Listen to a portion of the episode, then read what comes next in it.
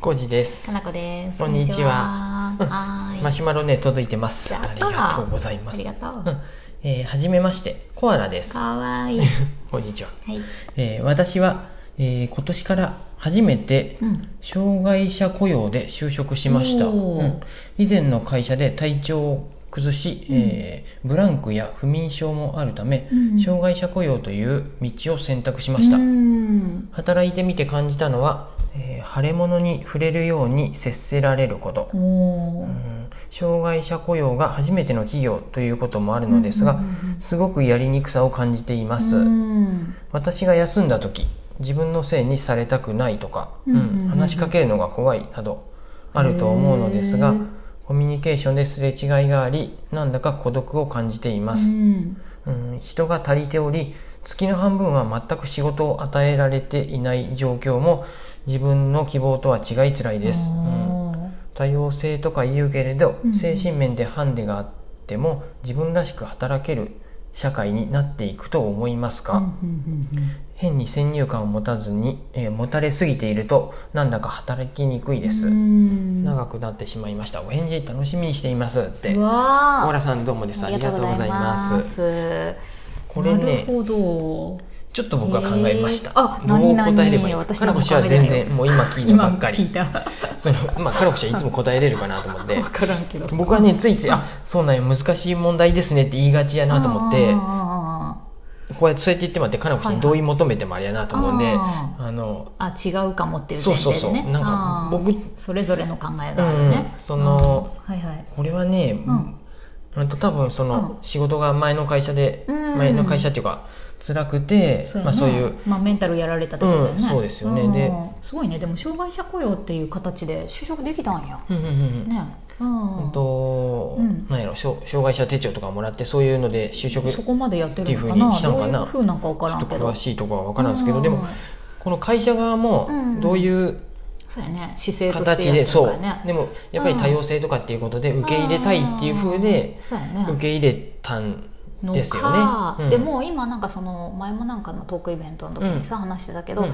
ある一定の人数うん。を障害者雇用という形でうん。何パーセントか、うん。まあ、入れなさいっていう基準もあるよね、あもううん。法律的にってこと、法律的になのかな、うん。どこまで罰則があるとか知らないけど、だからまあき企業としてやるやるべきこととしてはうん。うん。なってる可能性はあるよね、そういうのを遵守して取り組んでってそれそでうちゃんとやろうとしてコアラさんが初めてうんうんうん。なんで、うんうんうんあの会社側のうん。大変さも大変さっていう言い方するとあれなんでますあけど、戸惑いみたいなこうんとかな、があるんやろうなっていうのも、なんかうんこれはちょっと客観的に見ると思います、うん。なんでうん。お互いのうん。思い違いがあるかもしれんので、うん。その辺ちょっと話し合ってみるのもいいかなとは思うんですけど、どういうつもりでそういう障害者を雇用されたのかっていうね、障害の度合いとかにもよるけどね。そうです。でうん。そうあうんそうよね。で、うん。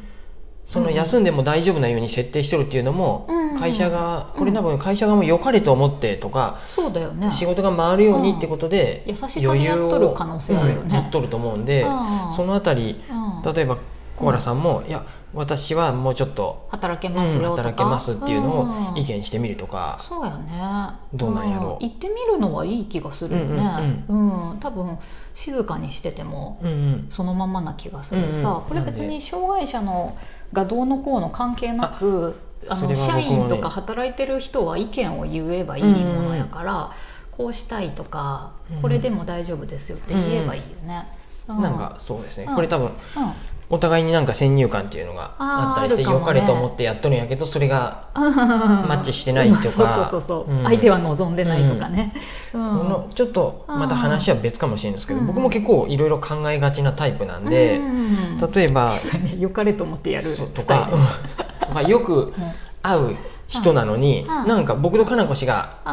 喋りに行ってもどうしてもかなこ氏の方がさ、うん。笑顔やしさ、うん。話しやすい雰囲気あるんで僕ら夫婦で行ったとしても、うん。か目は合わせてくれるんやけどあんまり挨拶してくれんなとか何回も会っとるのに、うなんか僕とは会話してくれんなっていうことを僕は結構思いがちで、でかなこ氏に「なんかうん。何々さんって僕、うん。あんま僕と喋ってくれんだよな」とかっていう話をすると、うん。するとっていうか、うん。そそういう時に限ってかなこ氏はやっぱり僕の顔を見て、うん。あの眉間にいや「おじさんしわ寄っとるよ」って言って 僕その時になんで喋ってくれんのかなってちょっと考え込むとついつい下を向いて眉間にしわが寄っとるんで顔になるそうなんか多分相手からするとうん「浩、二、さんなんか今日機嫌悪いんかな」とかってあんまり喋らない方がいいんかなとか,、う。ん。とかで。逆に思ってる可能うん性もあるよね、そうなんですよ、うん。でうん。から後からよくうん「ないや何々さんはうん。浩二さんとすごい話がたがっとったよ」とかって言われて「うん。えそうなの?」と思って多分僕がまたうん。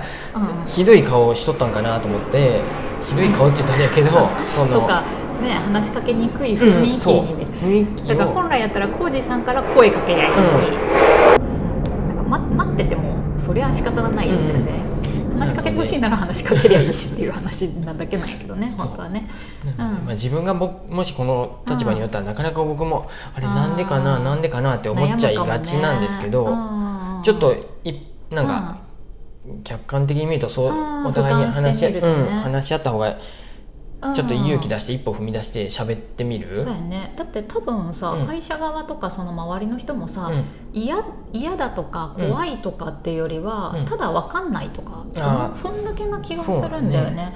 まあ、私とかはどっちかっていうとさ、先に言ってくれた方が気が楽やしって思うタイプで、それこそ今までうつの子とかさ、うん。ADHD でうん。時間なかなか守れんとかさ、うんいろんな人いたけど、言わずに言われないよりは言われて、あの実は私こういうことができないんですよって言われた方が個人的には対応がしやすい、うんうん。うん。でそれ以外はできるって分かってれば、ね、そうやって仕事できるし、だから周りは知らないだけなんじゃないかなと思って。なんでうん。多分この自分のせいにされたくないとか、話しかけるのが怖いとっていうのは多分こ,、こちら側の思い込みかもしれんなっていうふうに思って。うん、そうだよね。でね、うん。僕も、うん。まあ、かのこ氏はそういうふうに受け入れとったよね、うん。あの長月の時とかでも。そうやね。で僕も会社員時代もそうやったし、うん。僕、うん。本屋で長いこうんと店長やっとって、うん。そのバイトの子で、うん。たまにやっぱりそういう子がおったりしても、うん。もうそうなるとうん。どうしてもその頃はね、僕もそういう多様性とかっていうの全然分かってなかったんで、もうその分かった時点で、あうん。あの病院でうん先生にちょっとあんまり働きすぎちゃいかんって止められといて言われたら、もううんやっぱりあシフトを減らすシフトをねそううんとかあじゃあいいよ休んでって言って、まあ、うん。ほぼシフトに入れないみたいなことをしちゃってたんでうんそのなんかそう仕事を回すためにはもううんシフトをその子が休むイコールいきなりシフトに穴が開くんで、ね、組みかけていかなあかんっていうふうですごい思っとったんで、そういう時代もあったんで。そうやね逆パターンでさでもそのお店やってた時もさ、あの調子が悪いって聞いてた子は、彼女がかけても回るようにっていうふうで、うんうん。多分プラスアルファみたいな感覚でやってたから、確かにこの方が書いてるみたいに、うん。あの人が足りてて、うん回るようになってるっていう状況で雇うっていうのも分からんでもない、うんうん。だから会会社社側の都合としてはね。うんうん。でもねそれだけうん体力もある会社やと思うんですよ、そうそうそう。やね僕がやってた本屋とかはやっぱもう一人でも、あの人件費削りたいっていうのがどうしてもあったんでうん一、人でもっていうかあの金額を。う、んうん。なんで今はねそういう多様性とかができてきて、その選択肢が増えてきとるんで、それはいいことかなとは思ったりします。会社も頑張ってやってるんじゃないかなと思う、です、なんか理解がまだされてないっていうだけで、うん。うんまあ言っていくしかないよね、こっちから仕事もっとできますよとか、うん。で何々やりましょううんかっていうのを身近なところからちょっとずつ、ねうんかまあ逆に得意なことを言うか、うん苦手なことを言うかやそうやね、うん。どっちも言っとくといいんじゃないかなと思うけどね、あの具体的にこれ見るだけやとさ何がしんどくて何ができなくて障害者雇用って形になってるのかわかんないけど、例えば、まあ、朝ね来れないとかやったらうん。それで伝えとくだけでもいいし、うん。あ朝起きれへんとか、起きれんとか、ね例えば3日に1回ぐらいは休んじゃうかもしれんっていうぐらいやったら、それも具体的に伝えといた方がいい気がするし、その代わり来た時はこれをちゃんとやりますとか、うん。ね。できることできないことっていうのが明確になると周りもなんかね対応できるかなと思うけどね。うなんか、うん。すいませんちょっとうん。なんか上から目線で言っちゃったつもりはないですけどなんかアドバイスっていうふうになるとどうしてもなんかそういうふうに。私たちだってできないこといっぱいあるやん、うんうん。苦手なこととか、うんうん。それは誰かにやってもらっとるわけよね、うんうん。それと一緒じゃないかなと思うけどね。コミュニケーション部門は僕もお店ではかなこしに全部任しとったし。で私資料の整理とかさお金のこととかはもう無理ですって言って。それって別に障害がどうのこうのっていうよりは、うん。ただで誰でもできないこととできることがあるじゃん、うんうん。うん、それを分かって役割分担すればいいだけっていうふうやから、まあ、会社側がどこまでそうやって思えるかは分かんないけど、うん。伝えないと多分みんな分かんないねそれはちょっとね今仕方がないというか過渡期でしょうね、うんうん。これから変わっていくと思いますようんうん。私は、うんどんどんどんどんうんうね、ん。うん。そっか先入観を持たれて働きづらいっていう場合もあるけど、うん。逆の場合もあるね、うんうん。知られてないから言いづらいとうか、うん誰も気づかずにねなんかひどいこと言われるとかもあるから、し分かってもらえてた方が個人的にはいいんじゃないかなと思うけどね。